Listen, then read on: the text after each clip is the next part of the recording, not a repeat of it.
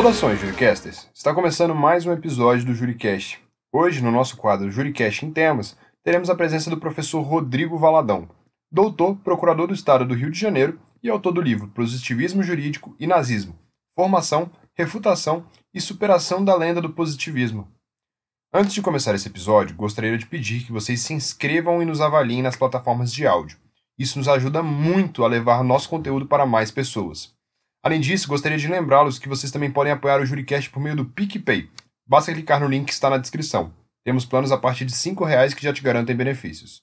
No episódio de hoje, Rodrigo nos contará sobre o que foi o nazismo e quais são os seus principais impactos sociais e no mundo do direito. Falaremos sobre o mito do positivismo e sua repercussão no período da Segunda Guerra. Esperamos que gostem desse episódio.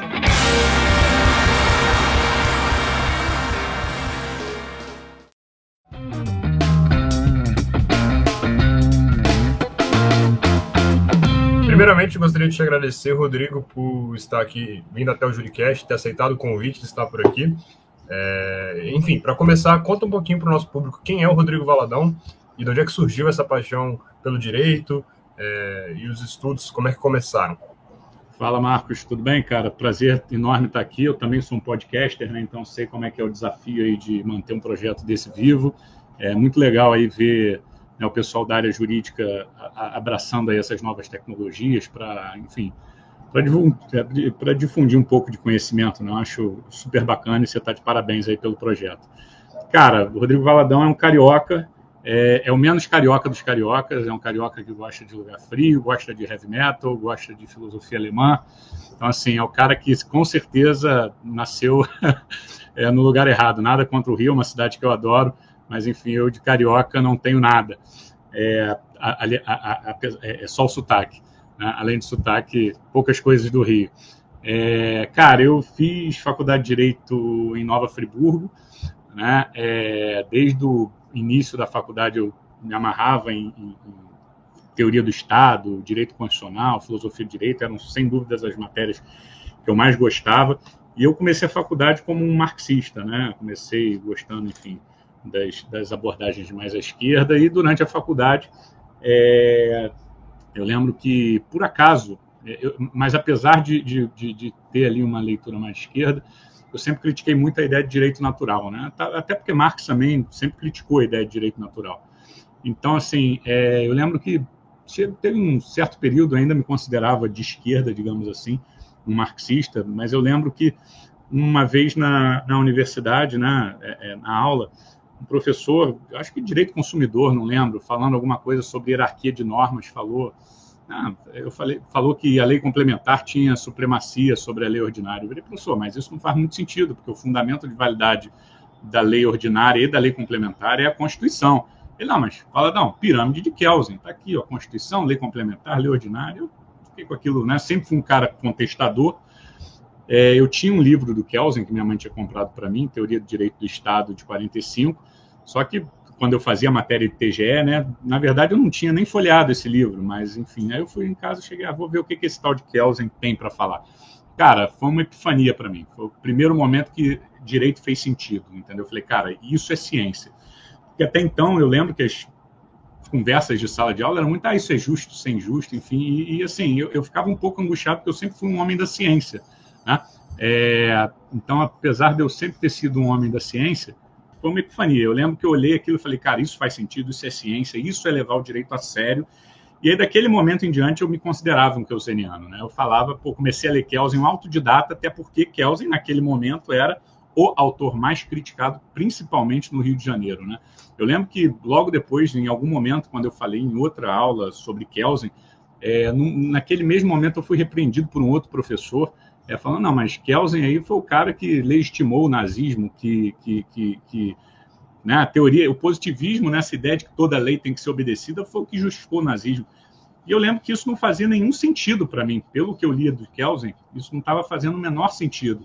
Mas é, é né, aquele negócio, argumento de autoridade, mal ou bem o professor fala, todos os alunos acreditam, e eu sempre fiquei com aquela pulga atrás da orelha. Bom, terminada a faculdade, eu já me considerava um positivista keuseniano, estudava tudo relacionado à teoria e filosofia de direito. Se na faculdade o meu grande amor era o direito constitucional, no pós-faculdade foi a teoria do direito, até o momento que eu fiz um mestrado em é, Teoria do Estado e Direito Constitucional na PUC do Rio. E também trabalhei em Kelsen, né? Fiz ali um estudo sobre evolução do conceito de norma jurídica na teoria pura do direito. E essa ideia da, da, da, da né, essa, esse mito, essa lenda do positivismo, era muito forte aqui no Rio de Janeiro, no Brasil inteiro, mas no Rio de Janeiro especialmente forte por causa da UERJ. E eu lembro que várias vezes em é, palestras de professores renomados, né, é, é, esse mito era trazido, é, livros é, na sala de aula, e eu sempre é, assim entendia que não fazia o menor sentido, e, e, na época eu nem falava alemão, mas eu sempre quis ir para a Alemanha estudar, entender um pouco até que ponto esse mito tinha algum fundo de verdade ou não. E aí foi quando eu comecei a fazer o doutorado, é, fui aceito lá em Freiburg, estou né, aqui contando a, a, versão, a versão lenta, a versão é, curta, fui admitido, tive que aprender alemão no processo, fui admitido lá em 2013, aprendi alemão só para fazer esse doutorado, e foi quando realmente eu fui investigar o que, que efetivamente aconteceu na Alemanha, qual foi efetivamente a relação entre o positivismo jurídico e o nazismo. E o resto é história, né? Passei oito anos pesquisando, oito anos, claro, aprendendo idioma. Meu, meu doutorado foi bastante longo, porque eu tive que aprender um idioma no meio do caminho, e convenhamos, não é um idioma qualquer, né? Então, tive que aprender o alemão, fazer uma pesquisa de campo bem, bem sólida, para realmente trazer para o Brasil e mostrar o que, que efetivamente aconteceu na Alemanha. Né? E assim, é, cara, na verdade, o que aconteceu foi exatamente o contrário. Né? O que acontece é que o mito do positivismo, a lenda do positivismo, é da mesma forma que foi o mito fundante do constitucionalismo alemão do pós-guerra, né, ali da lei fundamental, é, de certa forma ele também foi o mito fundante do direito brasileiro.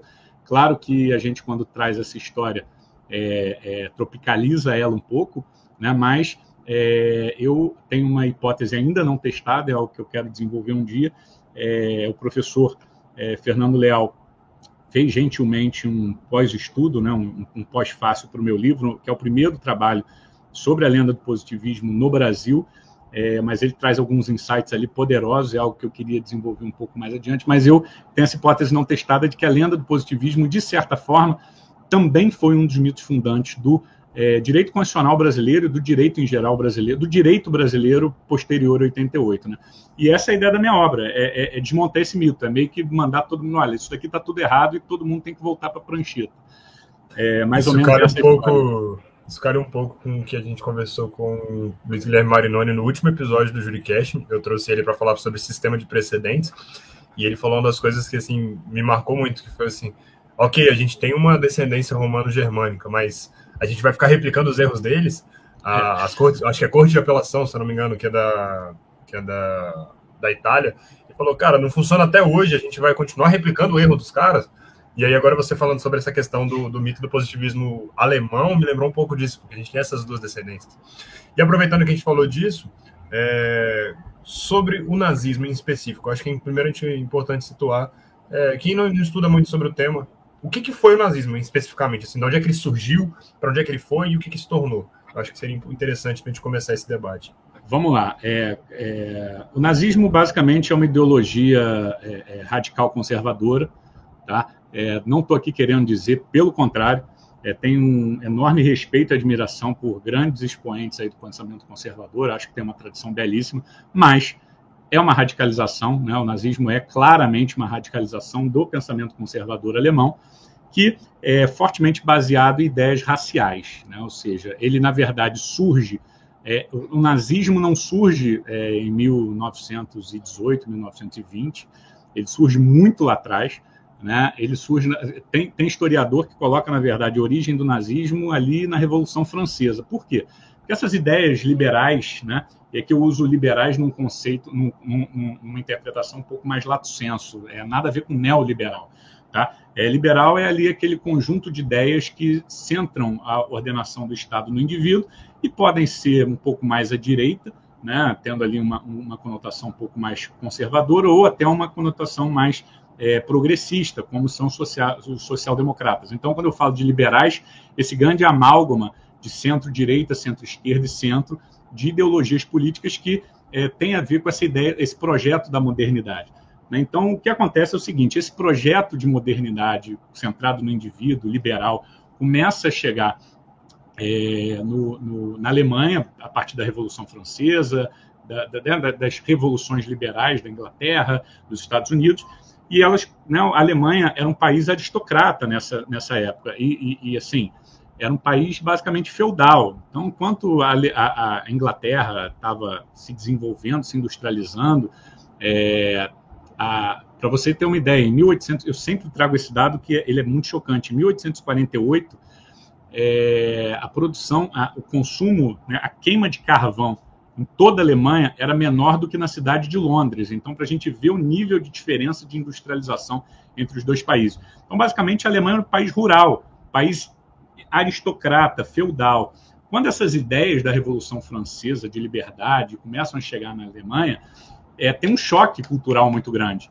Né? Embora o Kant tenha sido ali o grande teórico que organizou essas ideias liberais, é, essas ideias liberais não conseguem entrar na Alemanha naquela época. Por quê? Porque a Alemanha ainda não tinha as condições, né? a burguesia alemã ainda não reunia as condições econômicas necessárias de estruturar o seu poder minimamente, fazer frente com base contra a aristocracia. Então, essas ideias revolucionárias é, são começam a entrar na Alemanha como algo muito perigoso, entendeu? E, e, essas ideias liberais dão origem na Alemanha a um movimento conservador, ou seja, há uma resposta conservadora na Alemanha a esse movimento revolucionário. É claro que esse movimento de bases conservadoras tinha várias cores, várias tonalidades, desde de alguns conservadores um pouco mais modernizados, desde e também aqueles conservadores mais radicais. O que surge nesse movimento conservador, em alguma medida, é a ideia de um resgate, né? uma, uma, uma, uma romantização de um resgate da ideia da grande Alemanha.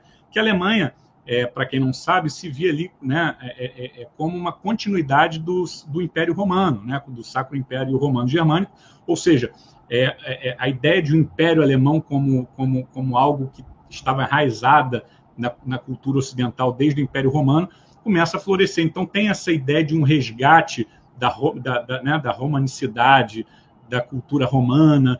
É, a gente vê, por exemplo, na, na, no direito, a resposta do direito para isso, por exemplo, é a escola do direito, é, é a escola histórica do direito. Né? Ou seja, a ideia de que o direito não era criado pelas, pelo legislador, e sim vinham das fontes romanas, pô, das pandectas, da, enfim, né? toda essa, essa ideia de, é, de uma aversão à modernidade. É claro que o século XIX é um século longo, a grande característica de todas as ciências sociais no século XIX na Alemanha era a questão da germanicidade, o que, que significa ser germânico, em contraposição do estrangeiro. Então, olha como que essa ideia, né, é, digamos, é, não racial ainda, mas altamente ligada à tradição, está tá, tá incrustada na, na, na, na, cultura alemã do século XIX.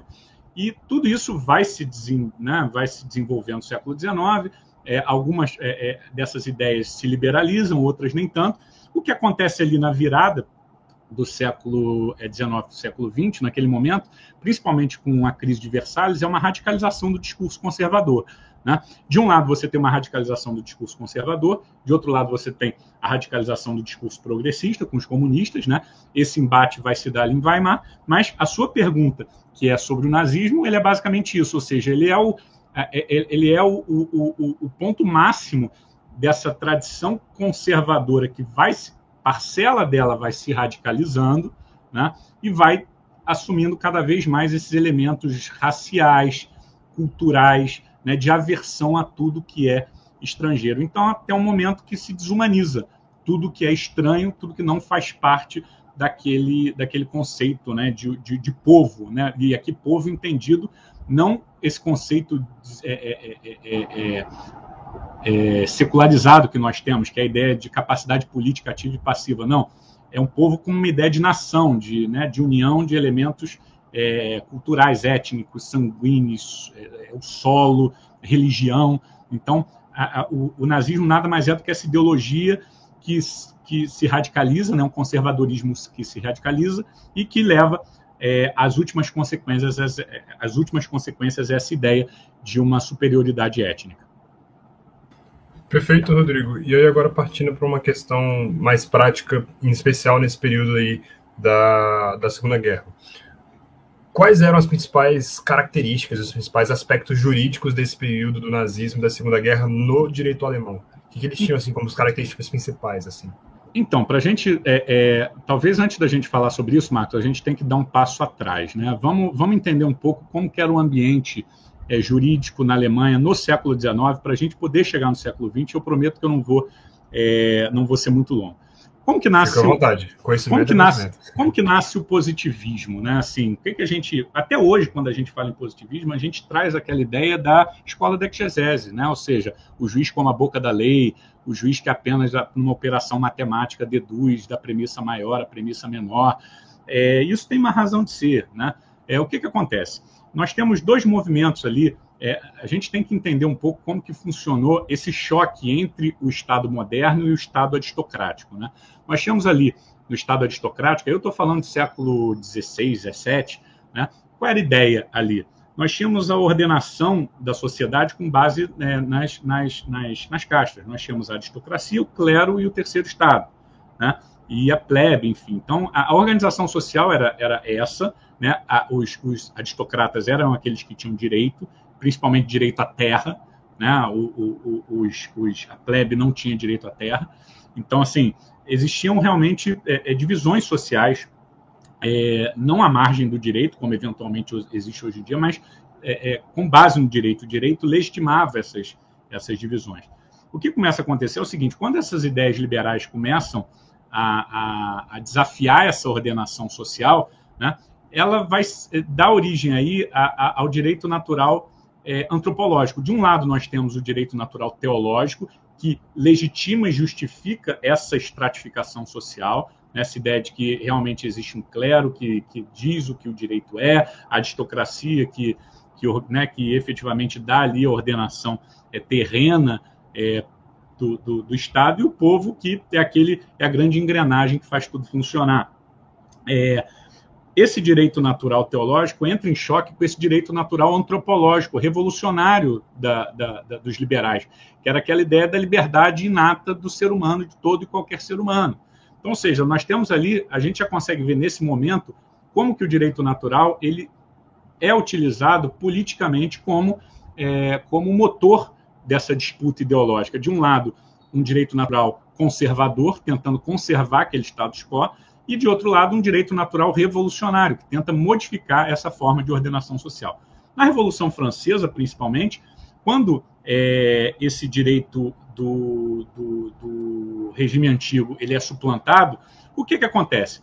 Bom, os liberais ganham. Esse direito natural antropológico vence. Só que é, no dia a dia, a gente não precisa desse direito natural antropológico para resolver questões, por exemplo, de contrato. Se eu faço um contrato com você, João, eu não vou colocar embaixo do meu braço crítica da razão pura do Kant. A gente não precisa disso para resolver nossos problemas. A gente precisa de regras claras, precisas e que sejam ali de fácil acesso. E mais, uma vez que a gente cria essas regras, a gente vai dar para os juízes, que são aristocratas na época, ali na Revolução Francesa, o poder de dizer o que é. Ou seja, a gente está tirando esses caras do poder vai criar uma nova estrutura jurídica. A gente vai simplesmente deixar esses caras livremente dizer o que o direito é? Não. Então surge nesse momento que a gente chama desse proto-positivismo, que é a escola da exegese, que tem essa função social. Primeiro, criar regras claras para que as pessoas saibam, saibam que o direito é. Ou seja, nós vamos ter ali uma ideia de parlamento que vai criar o direito sem nenhum vínculo com esse direito natural, tanto que essa ideia do CIES, né, que o poder constituinte ele é ilimitado, ele pode criar qualquer coisa. É, e de outro lado, essa ideia do, do, do, do, direito do juiz como a boca da lei é essa, ou seja, tinha uma desconfiança dos juízes, eles eram aristocratas, então você tinha que limitar o poder desses caras. Isso é na França. Quando a gente passa para a Alemanha, o que, que acontece? É, essa ideia de um direito natural teológico já não fazia mais sentido, principalmente é, é, é, é, por força dos avanços da ciência. Né? A gente, por exemplo, quando pega as ciências naturais, a gente já não tinha mais é, essa ideia. Deus ele, ele, tinha um papel marginal, entendeu? Você podia rezar tudo bem, mas, cara, é, a verdade é a seguinte. todo mundo podia acreditar em Deus, ter as suas crenças e tal, mas quando as pessoas ficavam doentes, elas procuravam primeiro médico. Né? Então, assim, as pessoas não se jogavam do alto de um prédio, enfim, rezando, achando que iam voar. A, a, a, o mundo natural era explicado por meio de regras claras e dessacralizadas. Então, essa ideia era muito poderosa. Né?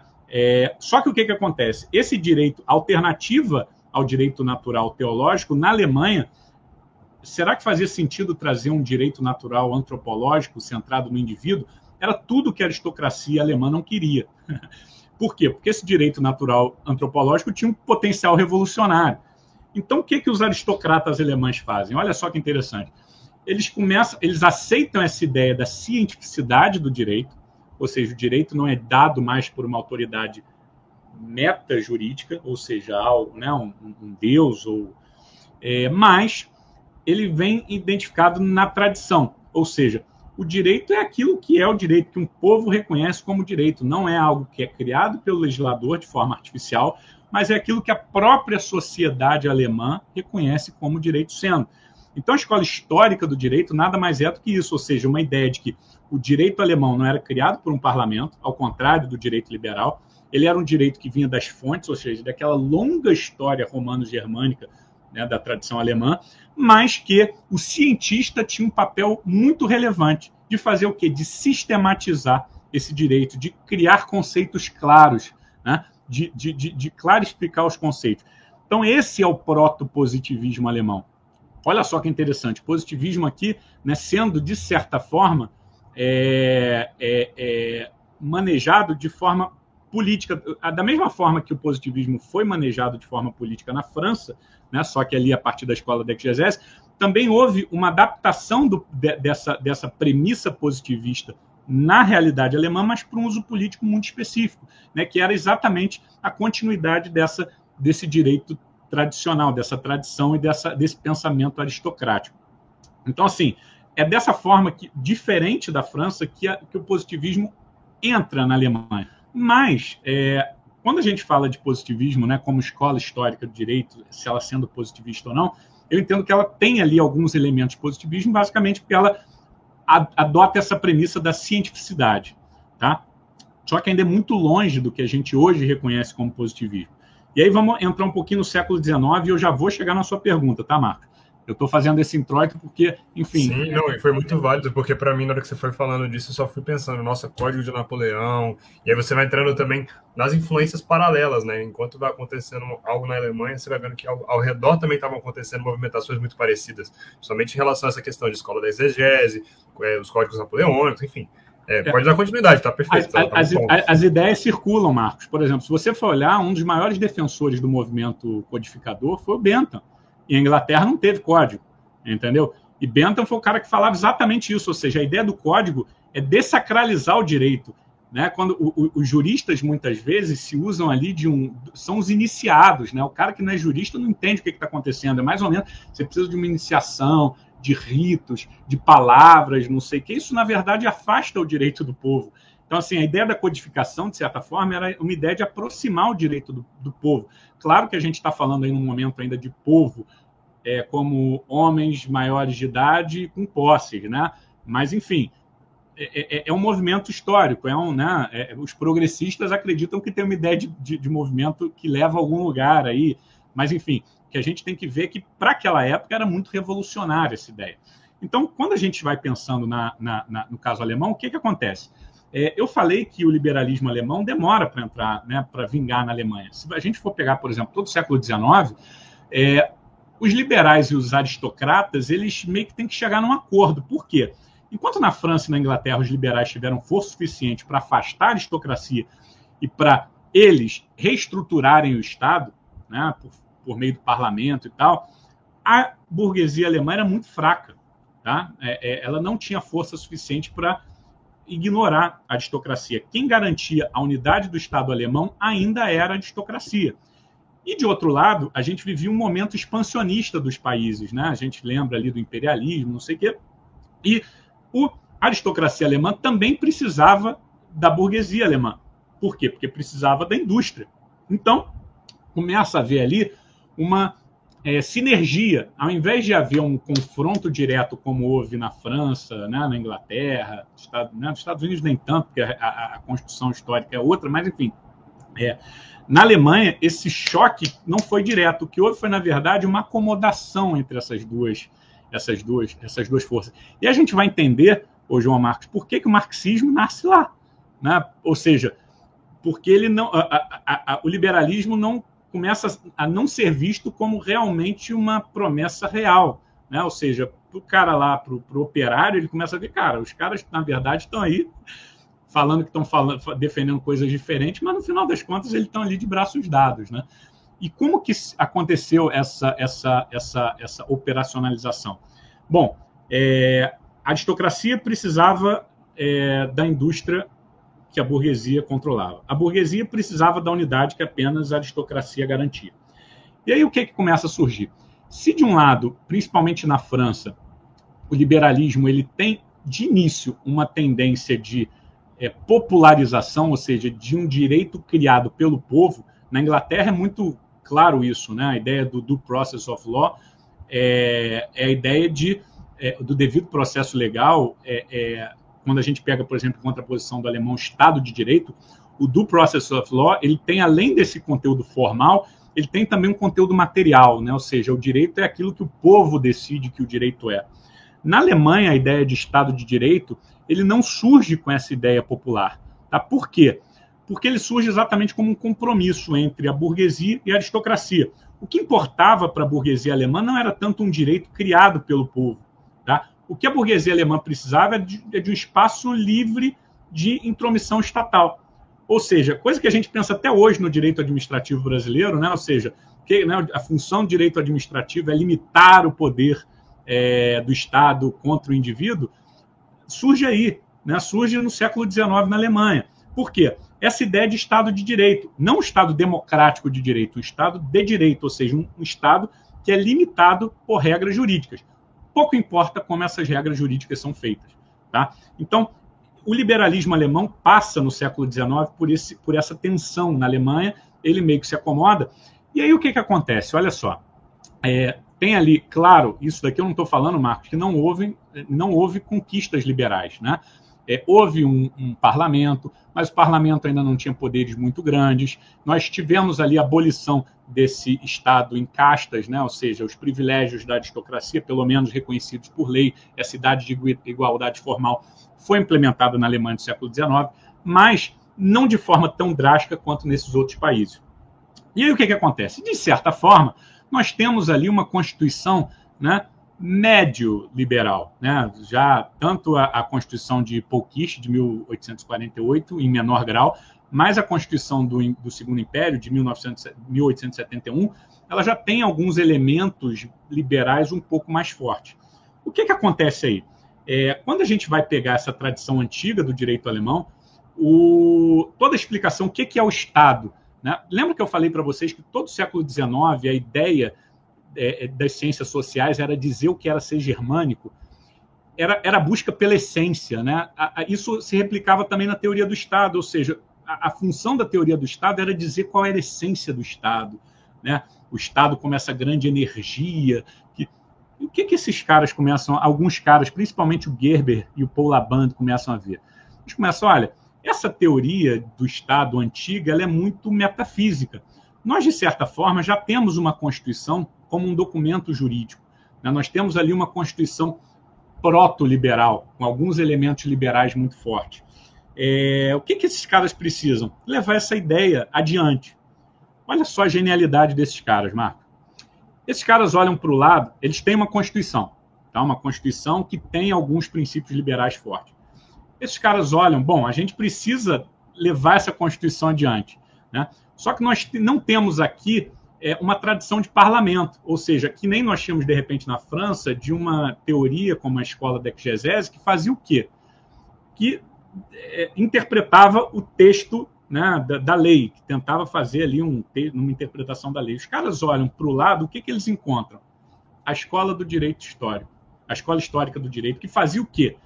critérios de interpretação, ou seja, é, é, parágrafo interpreta de acordo com o caput, essas regras máximas de interpretação que a escola da exegese não fez para o direito criado pelo parlamento, fez para quê? Para as fontes do direito romano.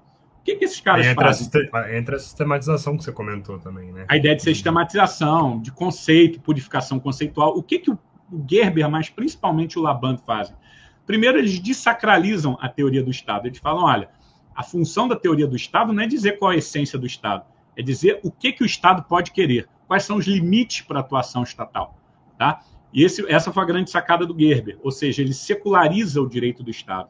Ele desacraliza o direito do Estado. Direito do Estado, não apenas teoria do Estado, mas direito do Estado, todos aqueles ramos de direito que dizem respeito ao poder estatal. Direito constitucional, direito administrativo, direito tributário, direito penal em alguma medida. Tá? Então, direito do Estado é esse grande conjunto de conhecimento que tem a ver com o direito estatal. O, que, o Geber dá esse primeiro movimento. Bom, a questão do direito do Estado não é dizer qual é a essência do Estado, e sim o que, que o Estado pode querer. Né? É, qual o limite para a ação estatal? E o Laband deu um passo adiante. O que, que ele fez? Ele pegou essa metodologia que já estava ali prontinha da escola histórica do direito, que era utilizada para a manutenção de um Estado aristocrático, e ele subverte essa lógica. Ele pega essa teoria, né? É, claro que eu estou fazendo aqui um recorte muito, muito, é é, é, é, muito resumido, tá, Marcos? Mas assim, grosso modo, o que ele faz, ele pega essa metodologia que estava ali prontinha e faz o quê? Aplica para a Constituição do Segundo Império. Eu fico vendo alguns autores pós-positivistas falando que ah, a grande diferença do pós-positivismo é que ele leva a Constituição a sério, ele parte da premissa que a Constituição é norma. Isso é feito desde Paul Laband. Entendeu? Isso o positivismo, e aí surge pela primeira vez. Aí o que, que acontece? Nós temos uma transição desse positivismo da escola histórica, que ainda era politicamente comprometido com uma ideia aristocrática de direito, tá? a gente tem a, a, a, alteração desse foco, né? ou seja, a gente tem uma, uma, uma, uma, adequação da metodologia para uma demanda nitidamente liberal, ou seja, dá efetivamente, dá efetividade em alguma medida. Claro que a gente não está falando de efetividade em 1870 da mesma forma que a gente fala hoje, né? São conceitos que estão separados no tempo e no espaço então, claro que tem alguma diferença, o que, que se entende por efetividade, mas naquele momento o que se queria era utilizar essa metodologia da escola histórica para dar efetividade a um texto constitucional que já tinha alguns elementos é, liberais. E que o grande elemento liberal era essa ideia do Rechtsstaat, do Estado de Direito. Então, essa foi a grande sacada do Laban. E essa ideia foi muito poderosa. Por quê? Porque a Alemanha estava se modernizando devagar, não de forma tão é, impactante, né, tão direta, né, a, a, colisão não foi de forma tão direta quanto nesses outros países, mas foi um processo lento e gradual que estava acontecendo na Alemanha. E aí o que, que acontece? Essa ideia do Laband é, recebeu o nome depois. O Laband ele não se considerava um positivista. Né? Quando a gente vai pegar lá em 1920, essa ideia que o Laband veio trazer era apresentada como positivismo estatutário, que é a primeira versão propriamente positivista da teoria alemã. E ela fez muito sucesso na Alemanha. Né? O manual do Labande, de três volumes, era o, o, o grande manual de todos os publicistas. Então, assim, foi uma ideia muito poderosa entre 1871 e 1918. Realmente, nesse momento histórico, houve uma primazia do pensamento positivista, mas desse positivismo do Labande, que era um positivismo que não estava preocupado ainda em entender o que o direito é. Ele tinha uma preocupação concreta: como dar efetividade a Constituição do Império. Essa era a preocupação. Então, o que a gente começa a ver, Marcos, aí para a gente poder dar o pulo e aí finalmente chegar na sua pergunta, é o seguinte: esse positivismo do Labanda ainda não é uma meta-teoria do direito. Ele ainda não está preocupado em questionar o que o direito é. Ele simplesmente está querendo resolver um problema concreto do Estado alemão. Ou seja, nós temos uma Constituição e a gente precisa dar efetividade a essa Constituição. Esse essa necessidade de uma meta-teoria do direito surge depois, surge com Kelsen. Tá? É claro que a gente já tem em Labanda uma transição de um direito material, né, uma concepção material do direito, para uma concepção formal. Ou seja, é, a função do direito né, é regular o poder do Estado, mas o que o Estado vai criar enquanto direito, que é a matéria, isso é um problema da política. A gente já consegue ver esse elemento em Labanda. Mas o passo derradeiro desse movimento só vai, ter, só vai acontecer em Kelsen, que vai ser o cara ali que, no início do século XX, vai dar continuidade a essa tradição do positivismo estatutário de Gerber e Laband, mas dando novas cores a esse movimento. Então, o panorama, quando a gente chega em Weimar, né, Constituição de Weimar, 1918, é esse. Nós temos uma escola histórica em decadência, com viés mais é, conservador, e em ascensão, né, ali bem consolidado, um positivismo estatutário do Geber e Laban, que tinha por finalidade dar, dar efetividade à Constituição é, do Segundo Império. Bom, o que, que acontece ali com a Constituição de Weimar? A Constituição de Weimar ela dobra a aposta no liberalismo. Se até então a gente só podia falar em Estado de Direito na Alemanha, é, na Constituição de Weimar a gente pode falar pela primeira vez num Estado democrático de direito. Por que democrático? Porque efetivamente a democracia liberal se consolida na Alemanha, pelo menos formalmente, por meio de uma Constituição, com a Constituição de Weimar. Ou seja, nós temos efetivamente o povo escolhendo seus representantes, que não tem apenas ali poder de ficar reclamando, ele já tem o poder de criar leis mesmo, ele já tem né, a democracia liberal em todo o seu esplendor. Então a gente tem o primeiro, é, é, é, é o primeiro a primeira experiência de um demo, Estado democrático de direito em Weimar. Só que o que está acontecendo ali é, no início? Né? A Alemanha perde a Primeira Guerra Mundial, é, a Alemanha vive em crise, é, esses primeiros anos depois da, da Constituição de Weimar foram anos de quase guerra civil, se a gente pega principalmente 1918 a 1923, era um estado assim, é, terra arrasada. Então, a gente, o que a gente vê de experiência, oh, João Marcos, isso no Brasil, em qualquer lugar, é que quando há crise econômica, geralmente nós temos também uma crise política. E normalmente as ideias mais radicais começam a se proliferar.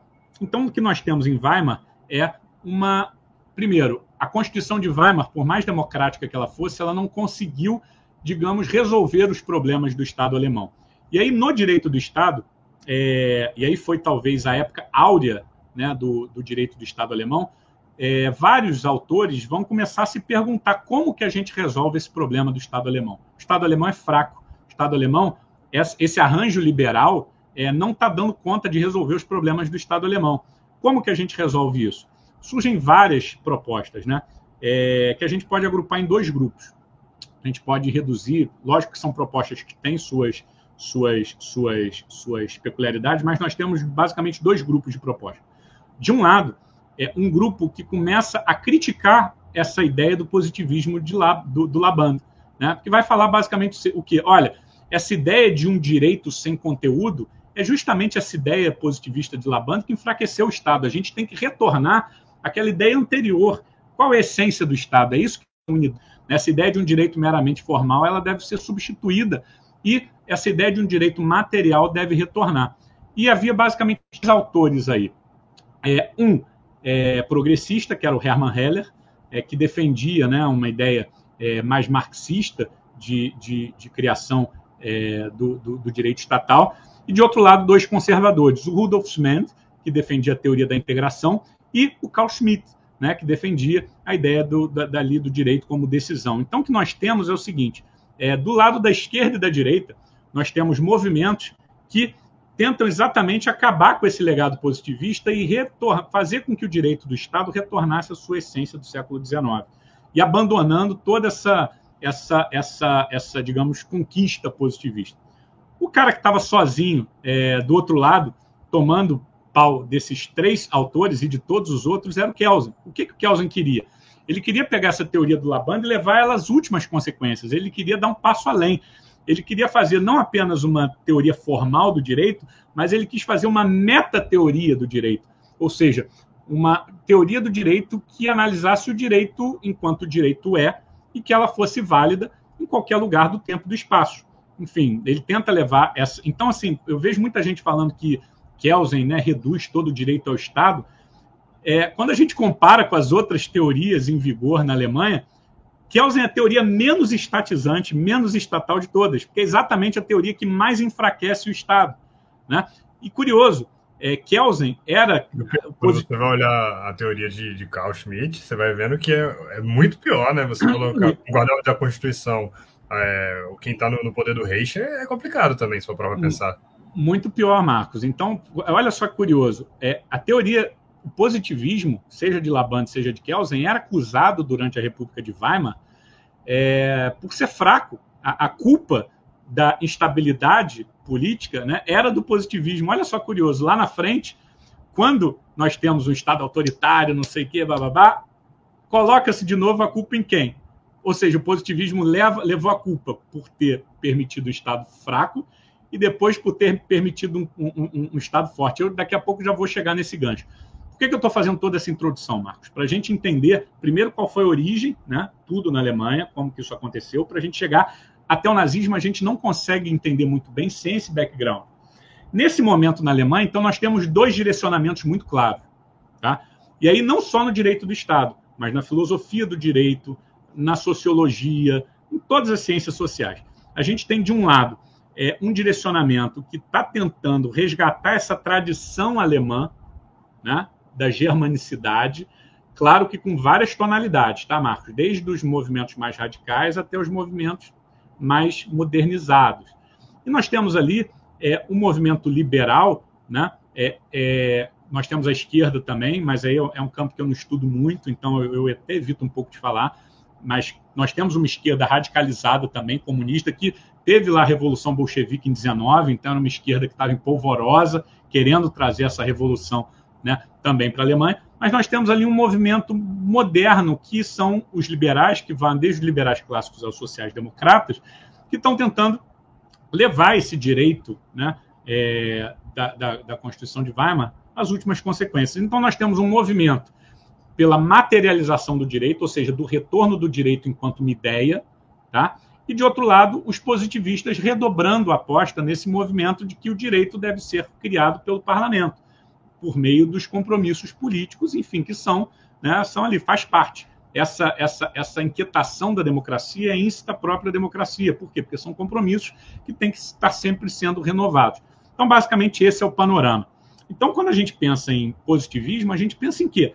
A gente pensa em democracia liberal. A gente, a gente entende, a gente pensa em é, regras processuais, é, devido processo legal, é, quando seja né, é, é, é, devido processo legal, nula pena sine lege, todas essas conquistas que a gente vê civilizatórias do direito estão ligadas a autores positivistas, né, em alguma medida. Todas elas, sem exceção. Se a gente pega, seja na Alemanha, qualquer país, os autores que defendem a democracia liberal geralmente eram os mesmos que defendiam o positivismo jurídico. Kelsen é o maior exemplo disso.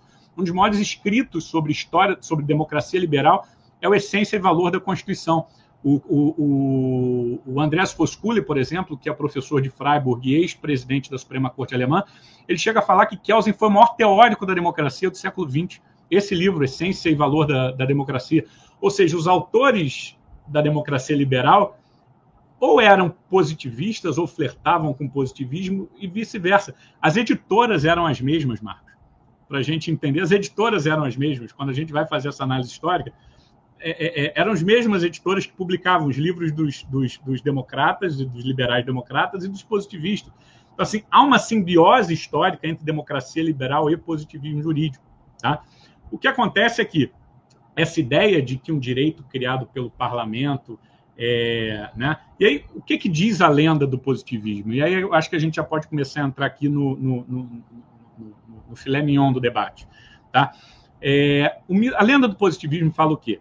Que os juízes, é, e muito por causa de Hadbro, Hadbro que era tido como um positivista, mas nunca foi positivista, tá? Isso é um debate longo, eu enfrento na minha tese, mas não vou aqui é, trazer para os leitores, mas Hadbro, que era tido como um positivista, teria visto as barbaridades que o positivismo permitiu e mudou de opinião.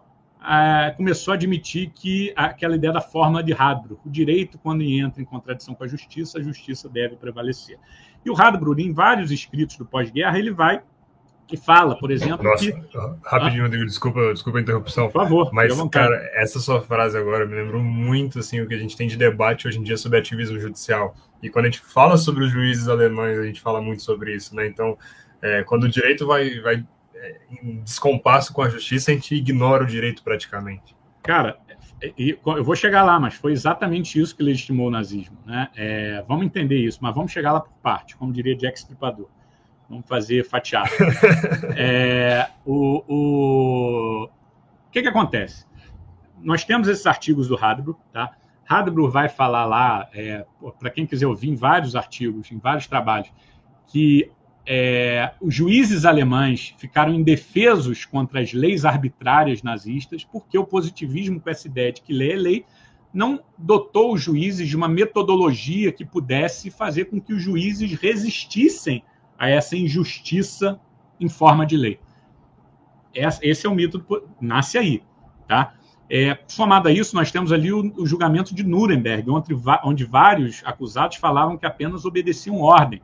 Então, aquela ideia, ah, é, nós precisamos ali de um direito natural, de uma ideia de justiça, para que esses caras não fiquem impunes também. Ou seja, o positivismo era acusado tanto de legitimar o nazismo, quanto depois de oferecer a defesa dos nazistas. Olha que curioso. É, e essa foi a tônica do direito alemão no pós-guerra, baseados nesses artigos de Radbruch e no, no, julgamento de Nuremberg. E essa ideia, essa lenda do positivismo foi desenvolvida na Alemanha de 1945 é, até 1970, mais ou menos. Tá? Ela foi muito forte na Alemanha. É, só que o que, que acontece, Marcos? É, ela não faz o menor sentido. Por quê? Os juízes alemães também eram aristocratas, vinham da aristocracia. Você acha mesmo que um aristocrata iria se curvar a um direito criado pelo povo? Existe um registro, são, são inúmeros, mas tem um, por exemplo, um, o presidente da Associação de Juízes Alemães, em 1921, ele, no prefácio da revista de direito dos juízes alemães, ele fala com todas as letras que o positivismo jurídico acabou com a majestade do direito. Esse direito proletário, bastardo, é, ignora a ideia de direito, né? essa ideia metafísica de direito, essa, né, essa coisa, essa ideia da justiça. Então, é, os juízes não eram positivistas nesse sentido de mera né, de aplicação da lei. Isso não acontecia. É, os exemplos são vários, vários, vários. Um deles, por exemplo, com a inflação galopante, né, que teve lá principalmente é, com a crise de 29, é, nós tínhamos ali o problema do valor nominal. Os contratos tinham um valor nominal, só que na hora que você ia pagar, putz, o valor era, era, era outro. Então, o juiz poderia é, fazer ali uma interpretação do contrato contra o contrato. Isso era comum. Tudo bem que nós temos aí uma questão prática que tinha que ser resolvida pelos juízes, tá? Mas assim, os juízes não apenas observavam a lei e os contratos, eles toda hora faziam essa análise da justiça. O exemplo mais paradigmático, Marcos, mais paradigmático, podia aqui ficar falando N exemplos, mas o mais paradigmático foi a prisão de Hitler em 24. Hitler é, ensaiou né, uma, uma, uma, uma, um golpe ali na cervejaria na Alemanha. É o put da cervejaria, né, o, é, é o golpe da cervejaria. Ele foi preso né, por tentativa de golpe, era um crime tipificado de acordo com o Código Penal alemão. É, traição também era tipificado por lei, ou seja, era crime, o que ele fez era crime. É, no crime de tentativa de golpe, agora eu não lembro qual é qual, num dos crimes, Hitler foi simplesmente ignoraram a aplicação da lei para o Hitler. E no de traição, o juiz fala com todas as letras que um homem que tinha sentimentos tão nobres pela Alemanha jamais poderia ser acusado de traição. Hitler sofre ali uma pena de menos de seis meses, que logo depois ele é liberado. Né? É, mas, enfim, os juízes simplesmente ignoravam as leis quando eram do seu interesse, sempre com esse argumento de justiça.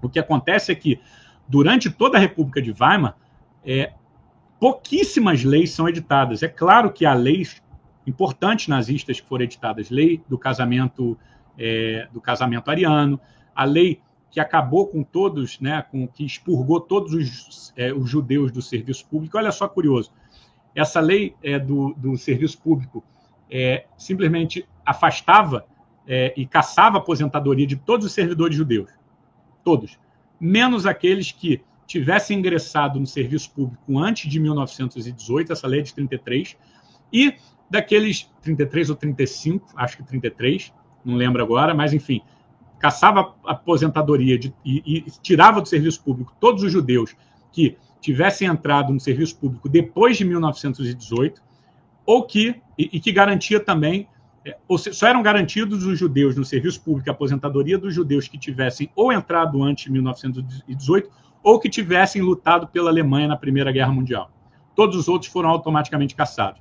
Ou seja, tinha um dispositivo nessa lei que garantia aos judeus, nessas duas condições, a estabilidade no serviço público a garantia da aposentadoria. Em 1935, esse artigo foi simplesmente ignorado. Todos os judeus foram igualmente caçados. Então, assim, haviam leis importantes no regime nazista? Sim. Só que todas as leis nazistas ou as pré-nazistas, o que, que acontece? Os nazistas fizeram exatamente isso. Só que ao invés de uma ideia né, abstrata de justiça, eles defendiam que todo esse direito deveria ser reinterpretado à luz da ideologia nacional eh, socialista. Ou seja, a reintrodução de um direito como ideia e não direito em fonte, quem diz o que o direito é, ou seja, todo e qualquer direito desde um decreto do mais fajuto até a Constituição de Weimar, deveria ser reinterpretada de acordo com essa ideia de direito, ou seja, no conflito entre o direito formal, né, o direito material, né, o direito ali criado pela lei e essa ideia de justiça, a ideia nacional socialista, essa ideia de justiça deveria prevalecer. Então, o direito nazista nada mais foi do que a implementação dessa ideologia, ou seja, uma ideia de direito material que vai suplantar todo e qualquer direito formal sempre que entrasse em, contradição com ele. E assim foi feito. Né? Durante todo o nacionalsocialismo, por exemplo, a, garantia de nula pena sine lege se tornou nulo, nula, é, é, nula crime sine pena, ou seja, não deve haver crime sem pena. Mas o que é crime? Crime é tudo aquilo que coloca em perigo a ideologia nacional socialista. Ou seja, todas essas garantias formais que são características do liberalismo foram utilizadas, foram simplesmente ignoradas. O positivismo, na verdade, Marcos, foi uma verdadeira trincheira de batalha contra, contra o totalitarismo nazista, entendeu? Então, assim, é surreal como que a gente como que uma lenda dessa possa ter é, se criado. E, e, existem razões históricas, eu vou aproveitar aqui o finalzinho para a gente falar um pouco delas. Né? Mas o que acontece, grosso modo, é que essa ideia, né, o direito enquanto ideia, ou seja, essa ideia não positivista de direito, é o que acontece antes da Constituição de Weimar, ou seja, é o que acontece durante Weimar, ou seja, Weimar é uma decadência do positivismo e uma ascensão de uma metodologia do direito enquanto ideia, né? E o que a gente tem depois da Segunda Guerra Mundial é uma manutenção dessa metodologia.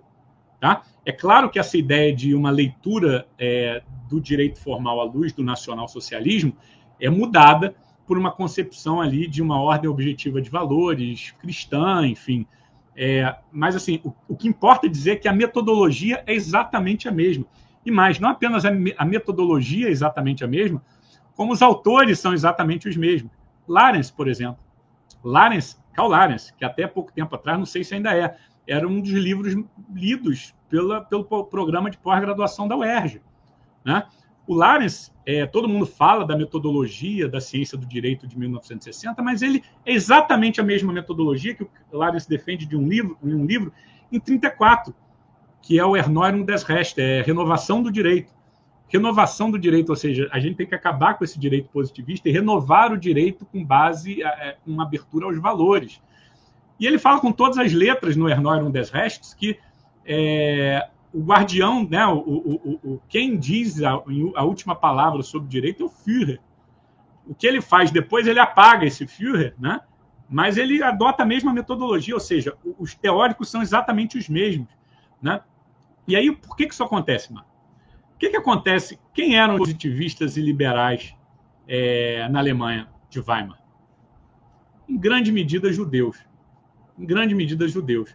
E liberais também. O nazismo não perseguiu apenas judeus, perseguiu todos aqueles que eram contrários à ideologia nacional-socialista. Perseguiram judeus, liberais, ciganos, blá, blá, blá, blá. Todo mundo foi perseguido. O que, que acontece com esses caras? Eles morrem. Ou saem da, da Alemanha, como foi o caso do Kelsen, que depois resolveu não voltar. Quem, depois que termina a guerra, é, um terço da população, um terço ou metade da população masculina em idade adulta morreu. Precisava de gente para reconstruir o país. O que, que acontece, Marco? O que, que você acha que acontece? O, o, juiz que era comprometido com o nazismo, o que, que você acha? Ele deixou de virar juiz? O professor que defendia o nazismo, você acha que ele deixou de virar professor? Os caras que foram aqueles caras que defenderam todo aquele desmonte do Estado liberal, né, da, da democracia liberal de Weimar, que criticaram o positivismo, foram os mesmos caras que, terminada a guerra, voltam para as suas posições e simplesmente continuam defendendo as suas mesmas ideias, com uma roupa um pouco nova, mas é, ficam defendendo as suas mesmas ideias e encontram ali naquele trabalho do Hadbro o álibi perfeito. Né? Ou seja, eles olham ali e falam, putz, é, eu vou carregar a culpa. Imagina só, Lawrence foi um dos principais autores nazistas, um dos principais. No direito civil, certamente o principal. Ele volta para sua cátedra em 1950, ele passa ali por um cursinho para aprender que o nazismo não era legal, né? E depois, em 1950, ele volta para sua cátedra. Em 60, ele vai para Munique.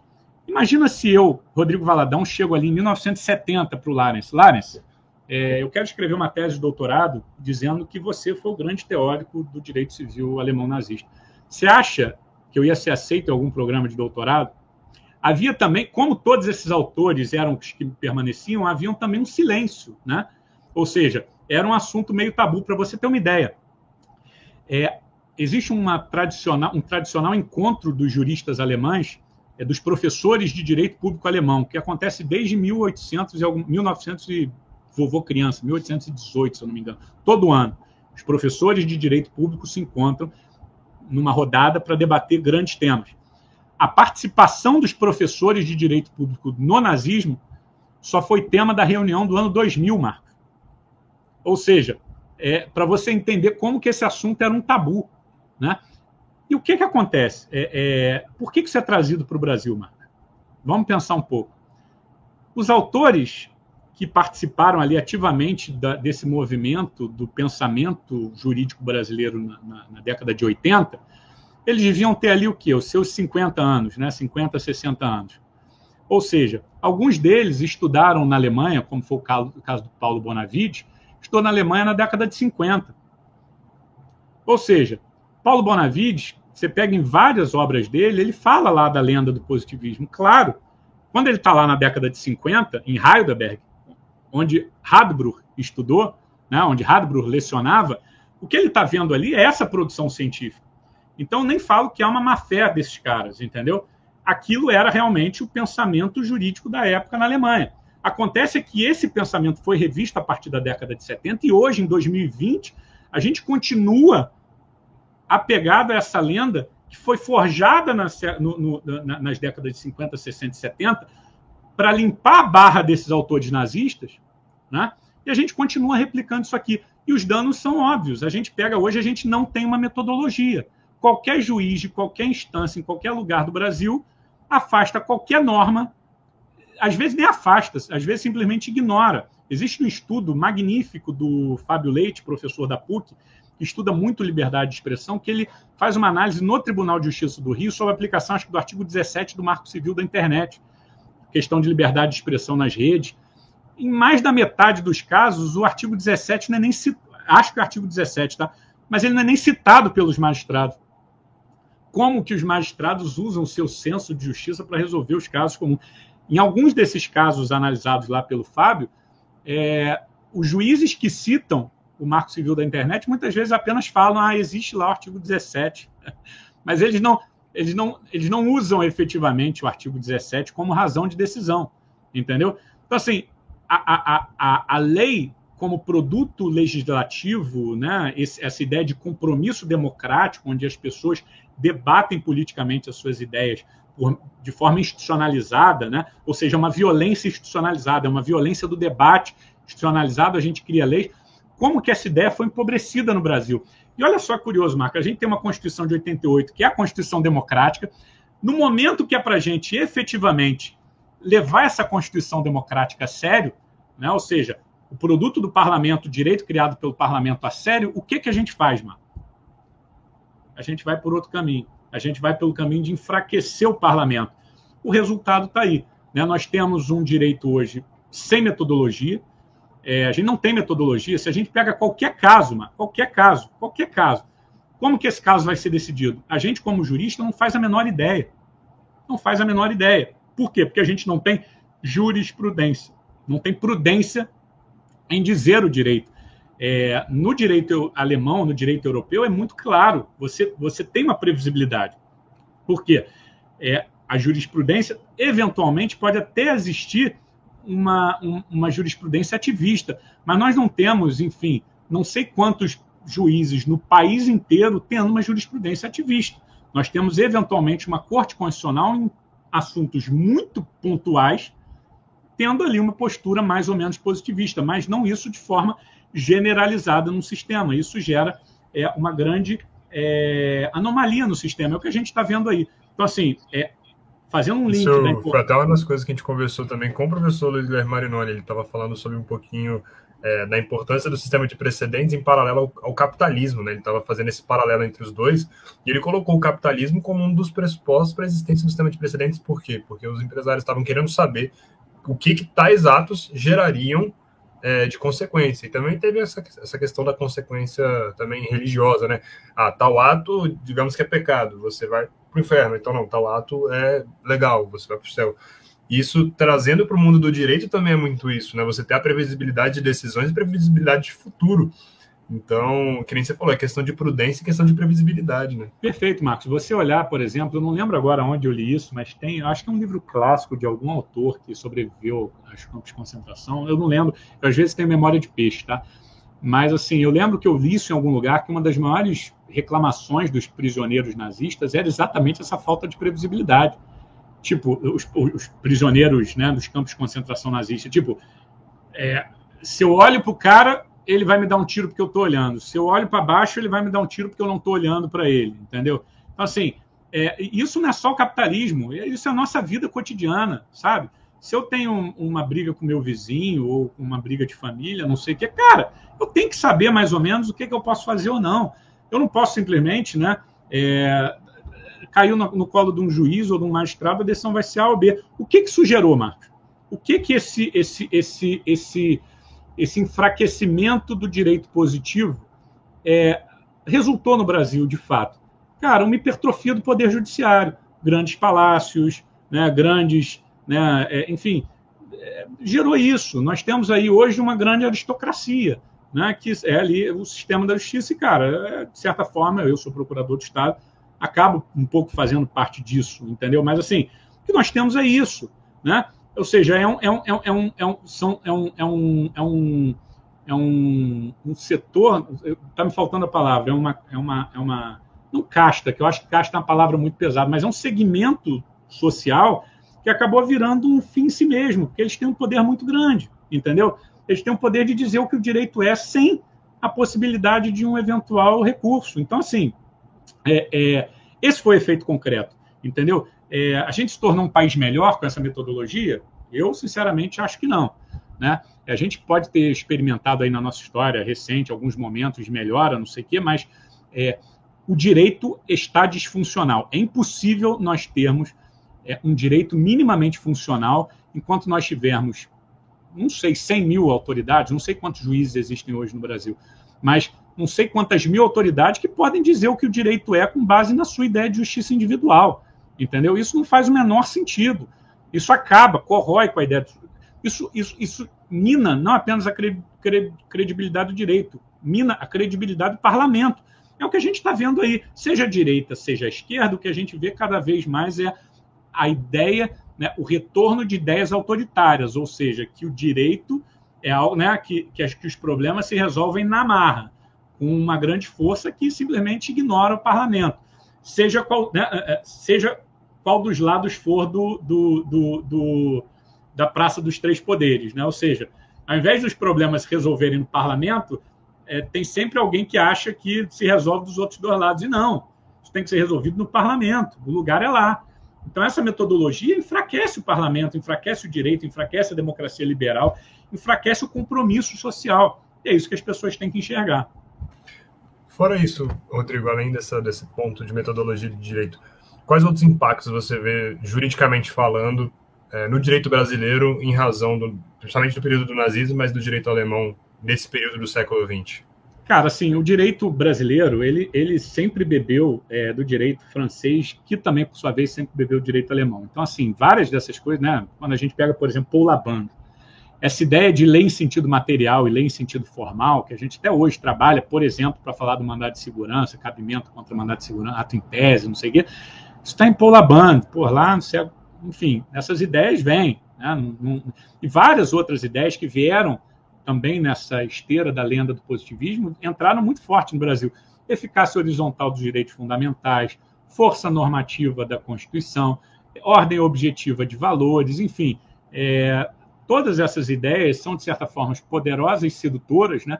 mas que foram trazidas para o Brasil de uma forma muito acrítica e muito no oba-oba. Entendeu? Eu lembro que quando eu estudava no mestrado, é, é, e ainda hoje, de certa forma, hoje talvez menos, mas é, é, é, o mais importante não era tanto o seu trabalho, era você trazer algum autor novo lá de fora que ninguém nunca tinha ouvido falar, entendeu? Você emplacar meio que esse autor aqui no Brasil.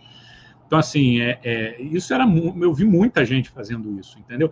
Claro, tinha alguns autores que tinham ideias interessantes e que deviam ser trazidas mesmo, mas assim, muitas vezes não estavam pela qualidade da ideia do autor, estava ali um pouco pela ideia da novidade. Então, assim, a gente, claro, tem que aprender é, com o que acontece na Alemanha, o que acontece na França, o que acontece nos Estados Unidos, é, mas a gente tem que primeiro, e o que é difícil, olha o tempo que eu demorei, a energia que eu demorei para entender um ponto muito específico da realidade jurídica, né, da realidade alemã, e como que isso foi trazido para o Brasil. Quanto tempo eu demorei para entender isso? E eu estou replicando isso, mas existem vários outros pontos que outras pessoas estão fazendo um trabalho belíssimo e também isso tem que ser trazido. É, por exemplo, tem o Pablo Mioso, que faz um trabalho muito interessante sobre eficácia dos direitos sociais, né? E é uma crítica Alex, não sei o quê, vale a pena quem procurar pelo Pablo Mioso, ele está trazendo também essa ideia né, que esse pós-positivismo trouxe alguns problemas ali para a interpretação do direito social brasileiro. Então, assim, existem várias questões que a gente primeiro tem que dar um passo atrás. A gente tem que é, ir para a Alemanha, entender o que, que aconteceu lá.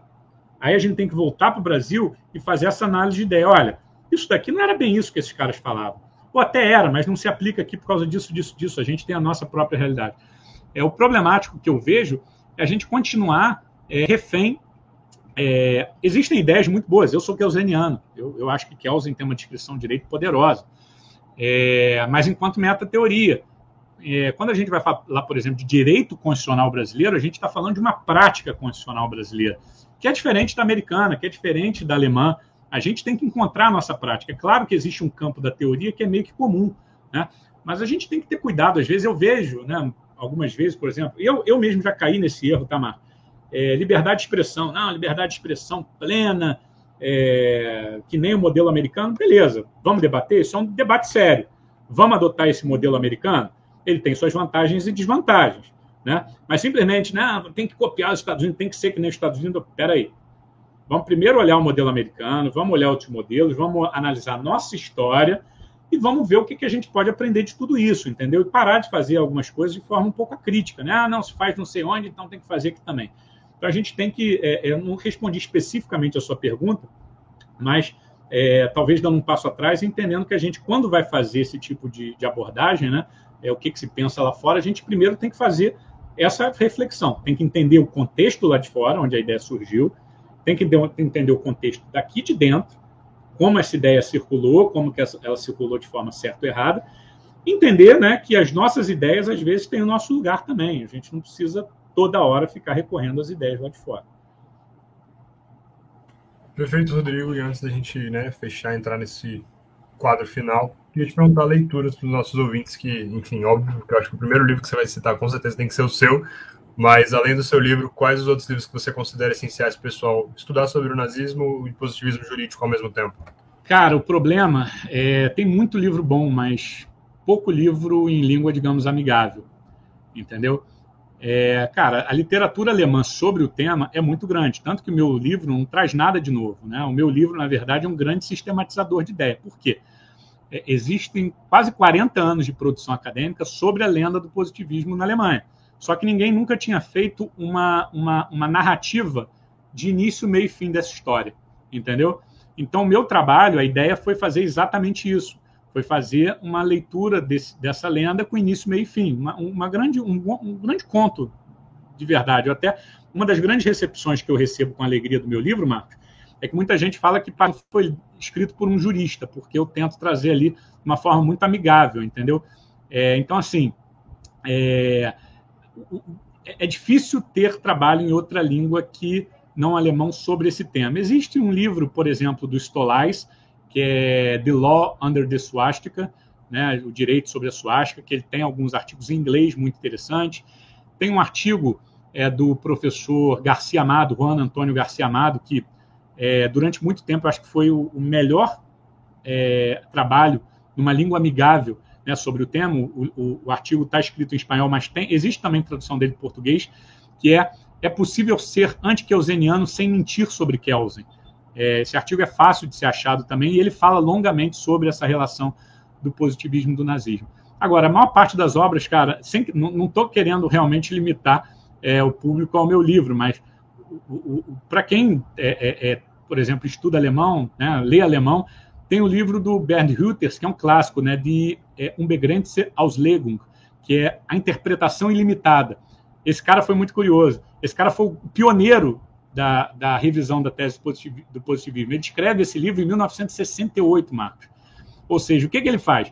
Essa ideia de que o positivismo né, era ali a, a, a teoria dos nazistas, ele vai e começa a fazer uma análise em loco. Como que os juízes no direito civil efetivamente decidiam as questões. E ele começou a chegar à conclusão que ele chegava através do processo da interpretação ilimitada. Ou seja, não havia limites formais à interpretação. É um livro clássico do direito alemão, que já está no oitavo, na oitava edição. É quem lê alemão, fica aí a dica que eu acho que é o clássico dos clássicos sobre o tema. O que eu fico curioso é como é que faz para comprar esse tipo de livro agora realmente. É com euro assim, cara, é difícil. Com euro, esse cara tem, que, tem que pedir de fora, então não tem aqui no Brasil. Não, e, e livro em alemão não. Esses livros em alemão. A, a, a Amazon acho que não está mais entregando, a Amazon Alemanha, acho que não está mais entregando no Brasil, enfim, é difícil, cara. Esses livros são difíceis. É porque eu tenho amigos que moram lá, mando para casa desses amigos, eles. E poucos livros agora, né? Porque, pô, esses livros estão bem caros. Eu comprei um dia desse um, um, um livro muito interessante do Jan Schroeder, que é, Rest, é. Qual é o nome do livro? Deixa eu ver se eu vejo aqui, está aqui em algum lugar. É, Rechts, Rechts als é, Wissenschaft, eu acho que é Direito como Ciência. Ele faz uma grande análise histórica é, do direito como ciência, desde lá da escola é, histórica até é, final é, do nacionalsocialismo, como que esse diálogo né, entre direito e ciência, direito ser uma ciência ou não é feito. Cara, é uma fortuna para trazer um inferno é, agora é, é, um, é um por ano e olha lá, tipo é presente de aniversário. Eu me dou. Não, imagine, desbobear deve estar tá saindo mais barato fazer o doutorado que nem você fez do que ficar pedindo livro de lá para cá. Ô João, ô, João, quando eu comecei a fazer o doutorado, era uma, era uma época boa, que a gente, quando eu viajava, eu tinha direito a duas malas de 32 quilos. Então, eu trazia uma mala só de livro. Hoje em dia, a gente só tem direito a uma mala de 23, né? E com livro nesse valor, realmente, é, agora está um pouco mais difícil trazer livro de lá. Mas beleza, Rodrigo, muito obrigado. Obrigado a todos os nossos ouvintes que assistiram aqui ao vivo, os que vão ouvir pelas plataformas de áudio. E encerramos esse episódio por aqui. João, obrigado aí, cara. Até a próxima. Fico muito feliz aí pelo convite. Cara, estou à disposição. Um abraço.